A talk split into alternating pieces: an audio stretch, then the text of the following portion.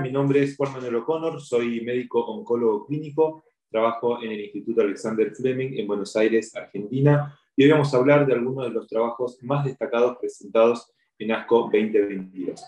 El primer trabajo al cual voy a hacer referencia es el estudio Dynamic.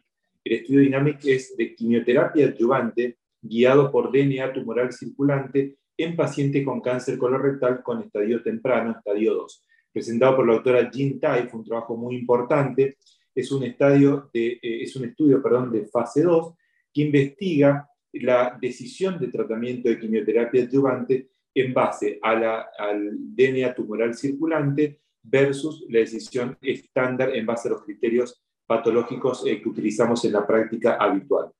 El punto final primario de este estudio era sobre vía libre de recurrencia a dos años y se analizaba la proporción de pacientes que recibían efectivamente tratamiento adyuvante en base a este algoritmo en función al DNA tumoral circulante. Se incluyeron 455 pacientes. El estudio mostró, por ejemplo, de manera importante que hubo una, reducción en el número de pacientes tratados en el subgrupo de pacientes con DNA tumoral eh, circulante versus el, el seguimiento estándar de un 28 a un 15%. Por otra parte, en cuanto al eh, punto final primario, la sobrevida libre de recurrencia a dos años no mostró diferencias en ambos grupos, inclusive se redujo el uso de quimioterapia en el subgrupo de pacientes con criterios clínicos de alto riesgo. Eh, creo que es un estudio importante porque marca la medicina de precisión arribando a el estadio temprano en cáncer colorectal fue en conjunto a su publicación en el New England Journal of Medicine. Bueno, el segundo estudio al cual vamos a hacer referencia es el estudio presentado por la doctora Andrea Cersek eh, del Memorial Sloan Kettering Cancer Center. Es un estudio que eh, muestra el beneficio o la eficacia del bloqueo con un anti-PD-1 con intento curativo, el uso de dostarlimab, en cáncer de recto localmente avanzado en pacientes con eh, tumores con MSI high, es decir, con inestabilidad microsatelital. La hipótesis del estudio era justamente ver la posibilidad de reemplazar el uso de la terapia estándar, quimioterapia y radioterapia, e inclusive el uso de cirugía con este tratamiento dostarlimab en pacientes con cáncer de recto. Se utilizó el esquema de tratamiento por seis meses y el objetivo primario era la tasa de respuesta eh, objetiva con o sin eh, radioterapia y respuesta completa eh, patológica en el subgrupo justamente de este paciente que es un estudio no comparativo en el cual se utilizaba este tratamiento. Eh, se presentaron los datos de respuesta objetiva. El estudio fue muy llamativo porque en los primeros 14 pacientes consecutivos incluidos en el estudio se obtuvo respuesta completa clínica, lo cual permitió evitar el uso de tratamiento con radioquimioterapia en este subgrupo. Eh, esto fue justamente lo más llamativo y lo, importante en cuanto a los datos del trabajo. Este es un estudio que remarca nuevamente la posibilidad de identificar un subgrupo con característica molecular, en este caso inestabilidad microsatelital, tratando de pensar que en muchos casos quizás menos es mejor, evitando la secuela y las complicaciones que puede traer eh, los tratamientos que utilizamos habitualmente de radioquimioterapia y cirugía, tanto en términos de toxicidad o alteraciones de la esfera sexual, de fertilidad o inclusive eh, los trastornos de eh, mielosupresión con los tratamientos habituales.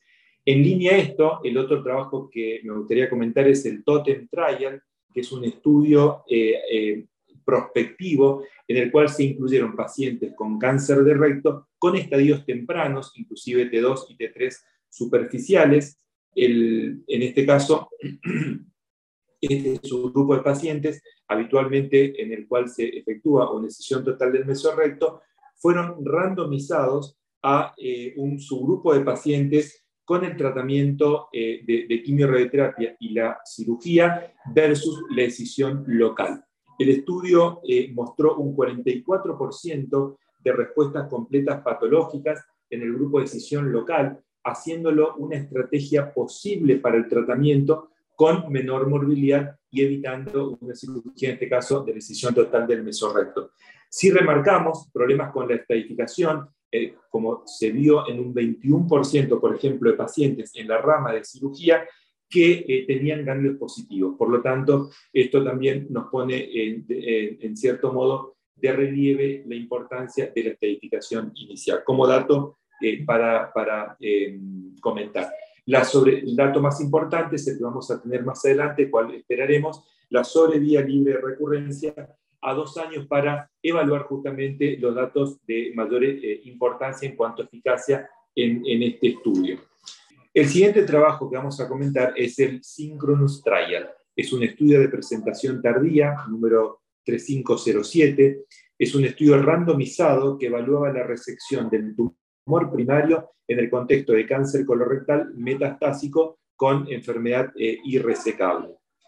El estudio no mostró diferencias en sobrevida global en, en, la evaluación con intención de tratamiento. La sobrevida mediana del grupo de cirugía fue de 16.7 meses y la sobrevida del grupo de quimioterapia sin cirugía 18.6 meses. Un estudio muy importante incluyó 393 pacientes, 24% de los pacientes con cirugía upfront no recibieron quimioterapia. Y esto es importante por el dato que vamos a ver después en el análisis multivariado en cuanto a los factores donde se evalúa cirugía versus no cirugía en este contexto de enfermedad avanzada. Cabe mencionar que el 48% de los pacientes tenían tumores del lado derecho, el 95% tenía enfermedad hepática, más del 40% de los casos tenían más de dos sitios de compromiso metastásico, es decir, un subgrupo probablemente de alto riesgo, estamos hablando en este contexto además con tumores primarios eh, asintomáticos.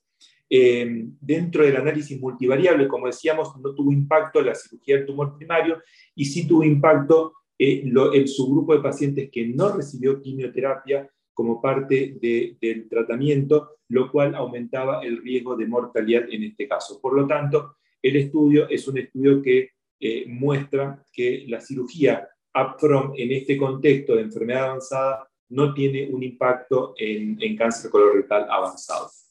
Finalmente, el otro trabajo que quisiera comentar es el estudio ICOC 2211. Es un estudio eh, eh, que evalúa el uso de un esquema de quimioterapia combinado con capecitabine y temosolamide. Es un estudio randomizado, compara la combinación versus temosolamide.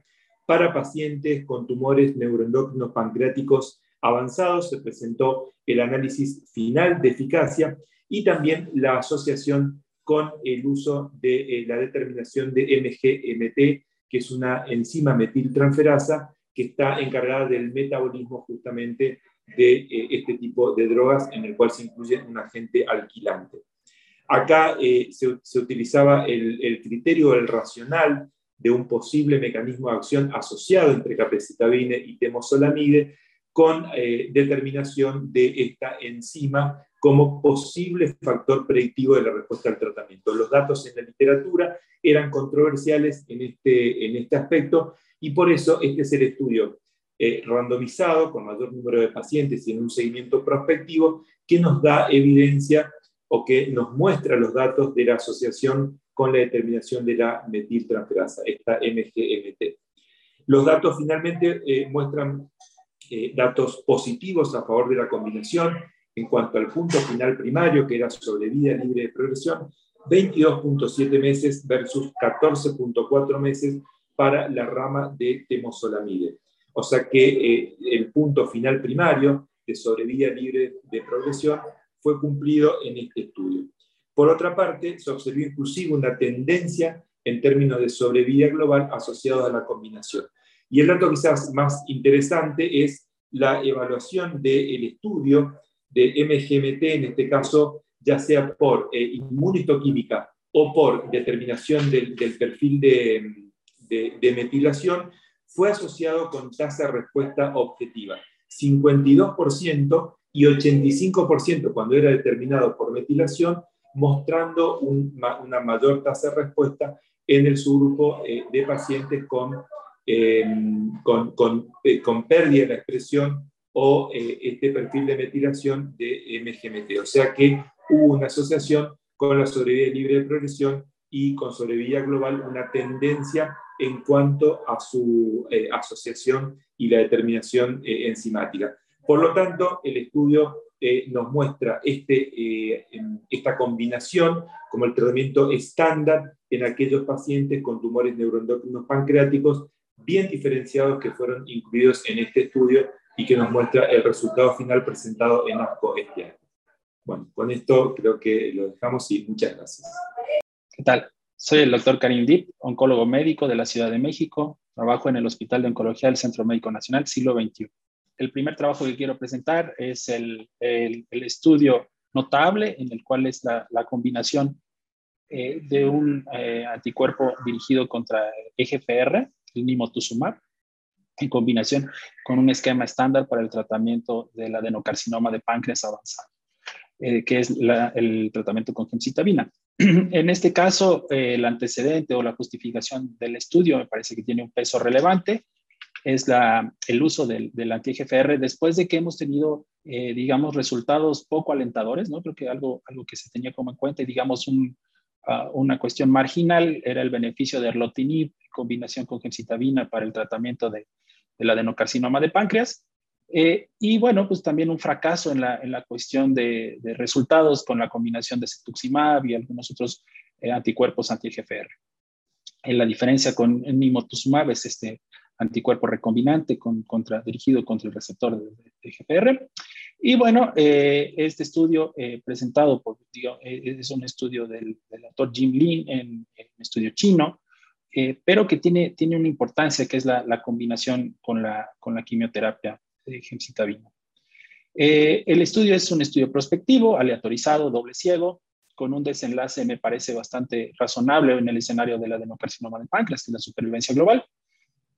Y bueno, eh, lo, que, lo que muestra aquí es, un impacto importante, ¿no? Estábamos acostumbrados, digamos, a los tripletes que, que, son tóxicos y que, que difícilmente llegaban a, supervivencias que rebasaban los 10 meses. Eh, el desenlace primario de, de, la mediana de supervivencia global eh, reportaron 10.9 10 meses, eh, comparado contra 8.5 meses en el grupo de, de gemcitabina sola, eh, con una reducción del riesgo de muerte por, el cáncer de páncreas a un 50%, alcanzando la diferencia estadística. Eh, ah, también hay una buena tasa de, control en supervivencia libre de progresión, eh, que es una ganancia de 4.2 meses comparado contra 3.6 meses en el, grupo control, con, una, con un hazard ratio de 0.56. Y bueno, en cuanto a las, las medianas de tiempo a la progresión, vemos que eh, también eh, hay una, diferencia de un mes, de 3.7 contra 4.7 en el, en el grupo eh, de, combinación. Y también hay, una, hay, un incremento en las tasas de respuesta objetiva de 9.8% contra 7.3% en la monoterapia. Y finalmente en las tasas de, de control tumoral, pues son más o menos equiparables, de 63 contra 68%. Eh, creo que es, eh, es importante, eh, creo que la, los, digamos, los resultados son llamativos, ¿no? Porque la toxicidad no se ve incrementada como, como se esperaría con, con un duplete, digamos, con las combinaciones de Napacli o el triplete con Volfirinox.